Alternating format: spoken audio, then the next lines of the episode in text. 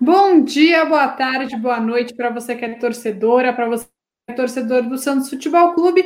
Uma semana menos animada, com derrota para o The Strongest a 3.600 metros de altitude. O Santos não conseguiu jogar bola, mas enfim, seguimos em frente. Estou aqui, eu, Anita Efraim, estou aqui como sempre com a minha dupla Isabel Nascimento. Tudo bem com você? Isabel não está tão triste, aparentemente, com essa derrota. Já vi coisa pior esse ano, Anitta Efraim. Eu acho que em termos de uma semana, uma derrota, a gente já teve semana que tivemos que comentar três derrotas. Então eu acho Bom. que assim, o Santos, vamos comentar bastante desse jogo, bastante dos próximos jogos. Quem tá vendo por, por vídeo está notando que estamos de carinha nova com o nosso fundo, com o nosso logo aqui em cima. Então, tudo aí para vocês para deixar o Alvinegras da Vila mais bonito. Uh, eu acho que assim, esse jogo foi muito, muito, muito importante. Eu só é, a gente tá em. A Seren tá, mas a Anitta ela se estressa com alguns grupos e ela sai. Então eu nunca sei quando ela tá e quando ela não tá. Mas tem muito grupo de torcedor com muito pessimismo, muito peso. Eu acho que a gente tem que ter um pouco mais de calma e pé no chão, entendeu? É, não era ano passado, não é que não era. Não foi normal o Santos estar na final da Libertadores ano passado. Entendeu? É uma coisa assim atípica para um time que também estava numa reconstrução por uma diretoria bagunçada. Sim, a diretoria precisa agir mais rápido esportivamente, sabemos disso. A falta do diretor de futebol, você tem um brasileiro em 10 dias, você não tem esse cara ainda para essa posição. Acho que tem quatro dias para o Santos poder contratar alguém do mercado internacional. O Mussetti postou essa notícia, então assim, precisa. Mas acho que a gente tem bastante coisa para pontuar sobre esse jogo, porque não foi um time, como estávamos vendo às vezes com o Roland, que era um time apático. Ele não foi. Ele foi efetivo também não, mas foi um time minimamente que lutou em campo. É, eu acho que assim, não, eu até escrevi isso nas notas do diário, eu dei as notas, mas tem, eu, as minhas notas eu não quero ficar falando de altitude, porque eu tenho certeza que a altitude prejudicou muito. Santos teve, vai, um, um longo apagão de 25 minutos em que não conseguiu jogar. Aí, quando ficou com um a mais, mas levou 2 a 0, quando ficou com um a mais, conseguiu se organizar melhor em campo, óbvio, uma vantagem numérica e conseguiu diminuir, mas não foi o suficiente. Também as pessoas que vão para lá, até o Bruno Lima, setorista do Santos da tribuna, falou que em 2012 ele foi cobrir o jogo do Santos lá, em que ele, o editor dele sugeriu que ele corresse na rua para contar como era a experiência. Ele falou: eu quase morri, eu me senti muito mal. Então é difícil também você fazer essa avaliação, mas o que, mas eu acho assim realmente que o jogador hoje que a gente precisa discutir que não está mais funcionando dentro de campo é o Pará. Tem jogado muito mal, e são todos os jogos, é com altitude, sem altitude. O Felipe Jonathan, ele tem, ele reveza entre bons e maus momentos. A zaga ontem tem. Ele reveza entre muito bons e muito maus momentos, né? É. Acho que é esse o ponto. Ou ele faz um puta golaço do meio da rua, ou, ou tá, você olha nas redes sociais, tá todo mundo chamando ele de, de Avenida Jonathan. É, é exatamente isso. É bem complicado. Tá? A marcação não é o forte, mas ele consegue ajudar o Santos ofensivamente. Foi ele que fez o gol contra o Boca, ele que fez o gol contra o The Strongest, mas precisa melhorar defensivamente. Eu tenho certeza que ainda não dá para ver nada da cara do Fernando Diniz. Já tem gente querendo pedir a cabeça do treinador, mas além de ter ele ter pouquíssimos dias treinando o clube, é, ele esse não é um jogo que dá para a gente considerar, tipo, ah, esse vai ser o Santos. Porque Ainda mais futebol do Diniz. Né? É, então. É, enfim, mas eu acho que o que acontece, né? Como o, o, Santos já jogou cinco jogos, são seis, né? Então falta o último, que é contra o Barcelona fora. E nessa quinta-feira, quando o podcast está saindo, o Boca enfrenta o Barcelona. O Boca tem seis pontos e quatro jogos, e o Barcelona tem nove pontos. Um dos cenários é o Barcelona ganha, vai a 12 pontos e joga com um Santos mais desinteressado, porque já garantiu a classificação para a próxima fase. O Santos, de qualquer maneira, vai precisar ganhar do Barcelona na última fase. Aí vai a nove pontos e ganha, pode ganhar do Boca, pode ficar com mais pontos que o Boca. É isso, se eu não me engano. Peraí, é. eu vou. classe. Vai, vai abrindo enquanto eu vou falando. Essa é uma das possibilidades. A outra possibilidade é o Boca ganha. Aí o Boca vai a nove pontos, o Santos está com seis pontos, né? E o Barcelona fica com nove pontos, e aí o Boca, aí o Santos e o Barcelona vão brigar por essa vaga para a próxima, próxima fase. E o pior cenário é um empate entre Boca e Barcelona, porque os dois ficam com. O Boca fica com sete pontos, o Barcelona fica com 10 pontos, e aí complica bastante para o Santos, porque provavelmente o Boca vai ganhar do The Strongest. Como está o grupo agora? Barcelona 9, Santos 6, Boca 6, The Strongest 6. Próximo jogo, o Boca vai pegar o The Strongest na bomboneira e provavelmente vai ganhar, porque o The Strongest meio que só ganha em casa, ganhou do Santos em casa e do Barcelona de Guayaquil em casa. Então a gente conta com a vitória do Boca. Aí o Boca automaticamente vai a nove pontos, vai, soma mais três pontos. É, enfim, o Santos precisa ganhar do Barcelona. O melhor seria o Barcelona ganhar, ficar com 12 pontos e ir meio desinteressado para esse jogo contra o Santos e se poupar. E aí, se o Santos ganha, tem ainda a chance de se classificar. Mas a matemática é um pouco complexa. Dificilmente o Santos vai acabar em quarto lugar, por causa do saldo de gols mesmo que o Santos fique com seis e o The Strongest com seis, o The Strongest teria que ganhar do Boca na bomboneira e o Santos perder do Barcelona e o Boca perder do Barcelona também, enfim. Se o Strongest ficar com seis pontos, não somar na última rodada, e o Santos também, o Santos tem um de saldo de gols e o The Strongest tem menos sete. Então, é Obrigada ao Santos pela goleada de 5 a 0 né? Exato, foi importante essa goleada. E se o Boca ganhar, também complica mais. E o Santos, em terceiro lugar, iria para a Sul-Americana. O que a Bel já falou um monte de vezes, e até queria falar isso de novo, eu acho mais negócio para o Santos. É, porque tem mais. É, vai pegar times mais fracos, essa é a realidade. Todos os terceiros lugares da, da Libertadores vão para a Sul-Americana. E a Sul-Americana é uma competição de nível mais fraco do que a Libertadores. E hoje o Santos tem dificuldade de se classificar para uma próxima fase de Libertadores, pode ser mais interessante que vá jogar uma Sul-Americana para ser mais competitivo, né? Sim, com certeza. E não é simples, né? A gente viu que nessa no... nesse novo formato do Sul-Americana, como o Corinthians está jogando, né? Como o Corinthians entrou, é, só passa o primeiro colocado, o Corinthians não passou, vai passar o Penharol no grupo, tomou 4 a 0 aí nessa última partida. Provavelmente o, Grêmio vai passar, né? Venceu todos os jogos não é fácil, a gente lembra que o grande Santos de 2019 perdeu para o River Plate do Uruguai, um River Plate que estava voltando de férias, tinha voltado há uma semana a jogar bola. Foi um, um amador. Exatamente, foi um, foi um jogo. Foram dois jogos ridículos. Eu lembro que era jogo sem torcida, por conta, se eu não me engano, de uma punição do Santos. Acho, acredito que seja punição por conta do Independente em 2018. Nós jogamos sem torcida esse jogo com o, contra o River Plate também. Então, assim, é uma competição chata, é uma competição que o Santos não tem, é uma competição que precisa ser valorizada, porque assim como o Grêmio tá, o Corinthians tá, se eu não me engano, o Red Bull tá, o Bahia tá, então são times chatos também que estão nessa competição, e o Santos, como o Santista, precisa colocar o pé no chão, sabe? Não é porque no passado deu certo a Libertadores que é, um, que é fácil, que é um campeonato fácil. Não é obrigação. Não é obrigação. Tetra não é obrigação, eu acho que isso é algo mais do que claro que isso, só dois disso. Obrigada. Só que assim, um time que, que acabou de quase cair no Paulista, isso é vexame. Não cair no Paulista é obrigação. Isso é obrigação. Seria um vexame tremendo cair no Paulista. Então, eu acho que continuando. Fala. Não, só ia falar que esse grupo é um grupo difícil.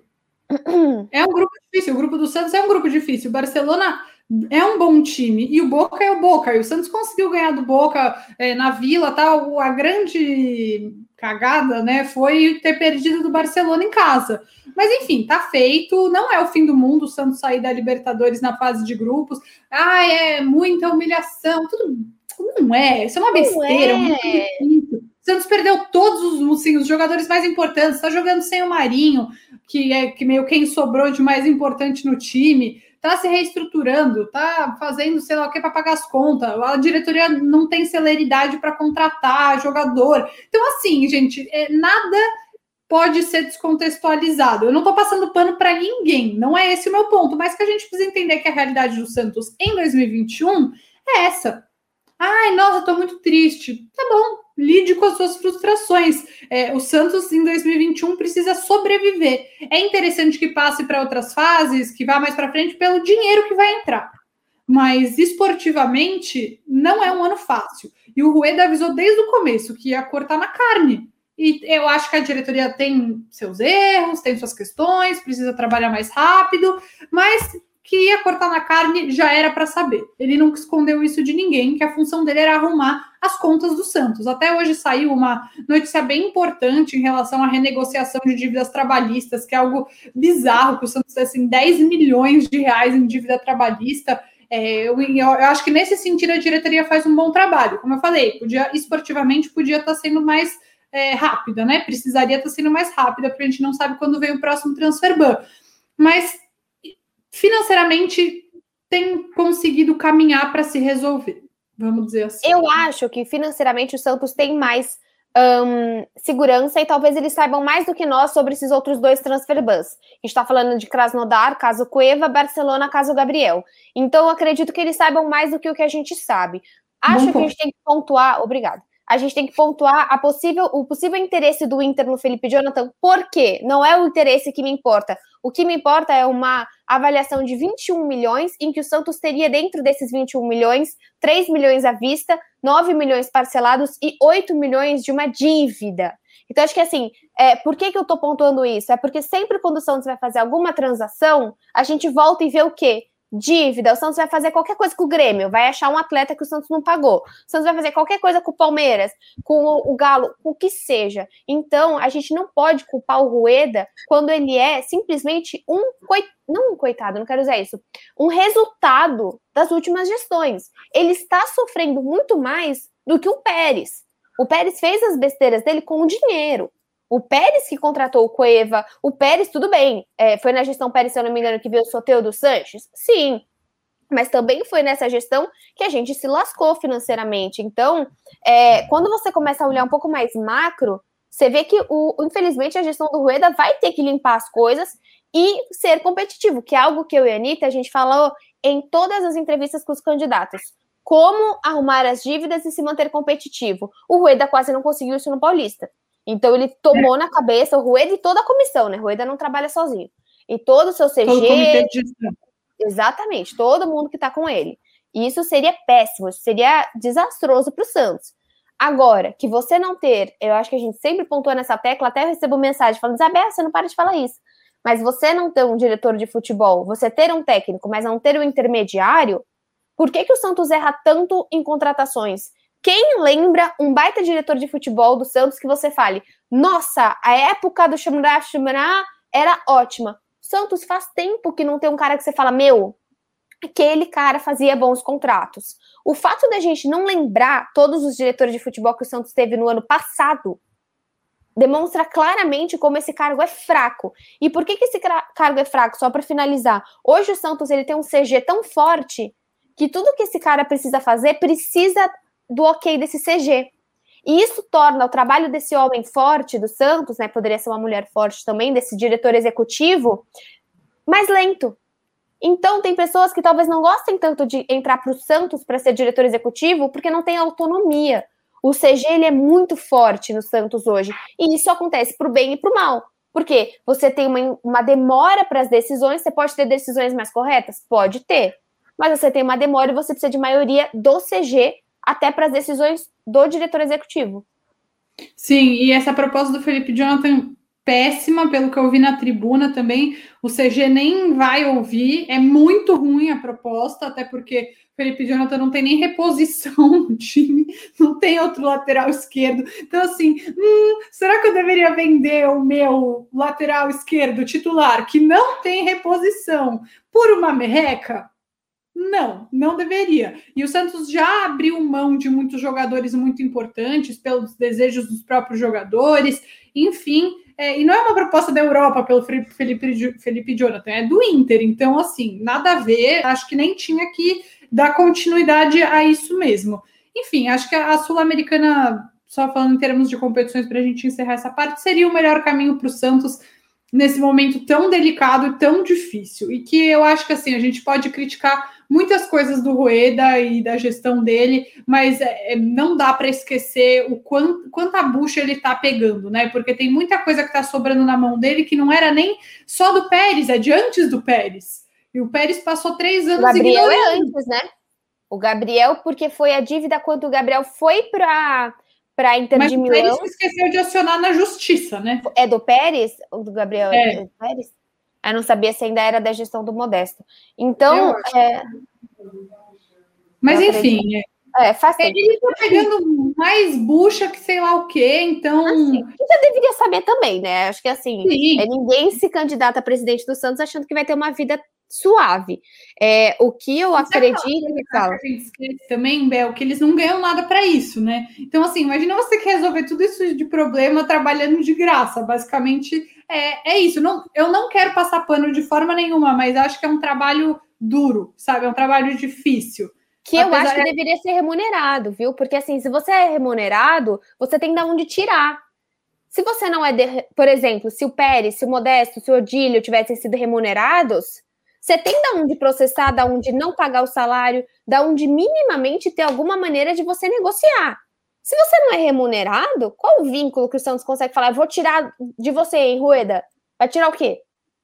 Hum, só a paz e as noites de sono, como deve estar ah, Mas aí acho que ele já não tem mesmo. E aí não, não ele não tem. O Rueda não dorme uma noite. Não, certeza que não. E aí, queria que a gente falasse um pouco das negociações. Vou pegar aqui um, um tweet do Lucas Mussetti, resumindo as informações recentes. A primeira, Lucas Braga, negociação pela renovação avançou. Cara, o Lucas Braga ganha assim menos que quase todos os jogadores do elenco. Menos é... que a Anitta, gente. Sério. Ele deve ganhar tão mais que eu e ainda é um dos que menos ganha. Mas tem que. Não tem nem o que falar, né, Bel? A diretoria tem que mover o que for para manter Lucas Braga e pagar um pouco mais pro cara, né? Se ele tivesse um aumento de 100% no salário dele, ele ainda ganharia menos do que um monte de jogador do time principal. É, e assim, sem o Soteudo, ele é o titular, não tem o que fazer, você não tem quem colocar, né? A gente viu no jogo contra o The Strongest que entrou o Alanzinho. Então, assim, é um time que necessita em todas as posições, você não tem várias opções, né? Acho que a gente pode contar também a entrada do Ivonei, tem, tiveram várias coisas nesse jogo interessantes, mas depois você termina o seu giro de notícias, mas assim, o Lucas Braga é um absurdo. É podre isso, né? Você ter esse jogador tão. tão aí ele, que, que ele é tão boa pessoa também, sabe? E aí você acaba. É. Ele é muito cativante por ser uma boa pessoa, mas não é esse o. Santista.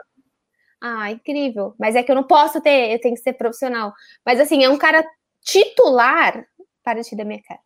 É um cara titular que tem um salário pífio, né? Que às vezes você vai ter, como bem você quis colocar, acredito que você. Eu não sei se nós já estávamos gravando, mas você quis pontuar as performances do Pará.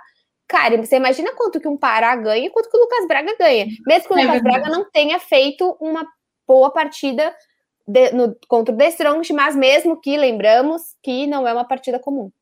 É, falando sobre o conjunto da obra, eu acho que ele ganhou muito também o respeito e o carinho do torcedor, sabe? O quanto ele evoluiu, o potencial que ele mostrou, sem se deixar abater pelas críticas, enfim. Então, eu acho que a diretoria tem que fazer grandes esforços por ele. Bom, Pirani, a negociação, segundo Lucas Mussetti, está encaminhada e ele deve assinar na sexta-feira, no dia seguinte a esse podcast.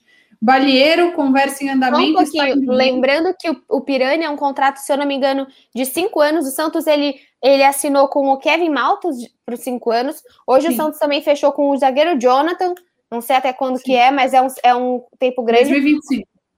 É, tempo grande também. O Santos ele fez a proposta ao Pirani, aí o Pirani meio que aceitou, o Santos não deu continuidade. E nisso, o Pirani foi titular, titular, titular, titular, titular. Então, eu não sei se, se as negociações avançaram também pela parte do Santos, ou se também os empresários do Pirani estão falando, então, aquele valor que você me falou há três meses atrás, hoje o meu atleta é titular. Lembrando que é todo mundo do mesmo empresário, né? Sandro, é. Caio Jorge, Pirani, Kaique, tudo do Giuliano Bertolucci, que é o cara que o Santos devia 12 milhões. Ainda deve, só renegociou. Só tá renegociado. É. Aí o Cadu também acertou, o Jonathan, como você falou, acertou, e aí Sanches, Caio Jorge Copete sem novidade recente. O Sanches não quer esse contrato por é, produtividade. produtividade. E eu, sinceramente, acho que se ele aceitou a pedida salarial, se ele aceitou a base salarial do Santos e o problema é tempo de contrato, acho que não tem nem o que dizer. Acho que o Santos tem que fechar isso logo. Não, tá, não pode se dar ao luxo de perder jogadores, e ainda mais um jogador que tem tanta liderança dentro do elenco. É, não dá para saber como ele vai voltar, né? Óbvio, mas eu, eu não correria esse risco de perder o é Santos. Assim, é muito complicado. O Santos quer produtividade, o Sanches não quer. É, o San, Sanches, caramba. O Sanches até pediu um, um, negócio de dois anos, é um contrato de dois anos, para que Isso. até ele se aposente. O Santos pensou em um contrato de um ano. Eu acho que todo mundo consegue andar um pouquinho. Eu gostei do Santos se impor e colocar queremos um contrato de produtividade, independente da resposta do Sanches. O Santos se impôs e falou o que ele quer. E agora, com a resposta, ele vai entrar em, em, um acordo com o jogador. A gente não tem ideia mesmo de como ele vai voltar. A gente tem jogadores, mesmo o Marinho, desde que o Marinho, se eu não me engano, voltou da Covid, ele tá com dificuldade de pegar o ritmo novamente. E o Sanches passou por uma baita de uma cirurgia. Lembrando que o Marinho, além da Covid, também teve uma lesão de grau 1, se eu não me engano, no dia 5 do. do 6 do 5, 6, é, 6 de maio, então também não foi só a Covid. Mas eu até por, é, era uma questão do staff do Sanches, né? Ele falou, cara, é, e também em posição de respeito ao que ele já fez aqui, a gente não quer um contrato de produtividade. É, e ele respeita o clube também, assim, pelo que o Mussetti noticiou na Gazeta, ele ainda não ouviu, ele tem outras propostas e não ouviu nenhuma porque quer, né, quer conversar com o Santos. Eu acho que o Santos deve fazer o que for possível. Não sei também pra... tem tanta proposta por um é, eu acho que não deve dele. Tanta. É só meio que assim, ele precisa mostrar futebol para que ele tenha proposta, sabe? Ninguém vai fazer igual, por exemplo, é, tiveram as indagações perante o Marinho, falando das coisas dele e tal. Se o Marinho não mostrar futebol, ele vai, vai é, demorar para se recolocar no mercado. O Marinho fez ano passado o melhor ano da sua carreira e não teve uma grande proposta. Pelo menos não que abriu o olho dele, que deu vontade de ir, como a gente teve, a gente viu o Pituca, Veríssimo, e mesmo o Soteudo, né? Sim, é, mas enfim, acho que é uma renovação que eu espero muito que saia. O que o Copete, acho que, enfim, a diretoria tem que pesar, eu não sei o quanto ele ganha, mas acho que talvez seja uma grana que eu, sei que você gosta dele, mas brincadeiras à parte, acho que é, é uma grana que o Santos pode pensar em economizar para investir no Sanches, ou, ou sei lá, no Pirani, no Sandri, ou juntar uns meses e pagar o Juliano Bertolucci, entendeu? Acho que é um jogador que não. Ele entrou bem. Mas é muito coringa, né? Eu acho que é esse o ponto é. do, do Diniz com ele. O Diniz, ele deu uma alterada com. Ele mudou quatro peças em uma alteração. Ele mandou o Alisson para a zaga, mandou o, o, o Copete para a lateral, Felipe Jonathan para o meio. Depois ele colocou. É, foi de lateral, foi de lateral. Então, assim, o Copete, ele entra. Ele é excepcional, ele não é excepcional, ele marca melhor que o Felipe Jonathan. O Felipe Jonathan é muito mais habilidoso. Não tem discussão.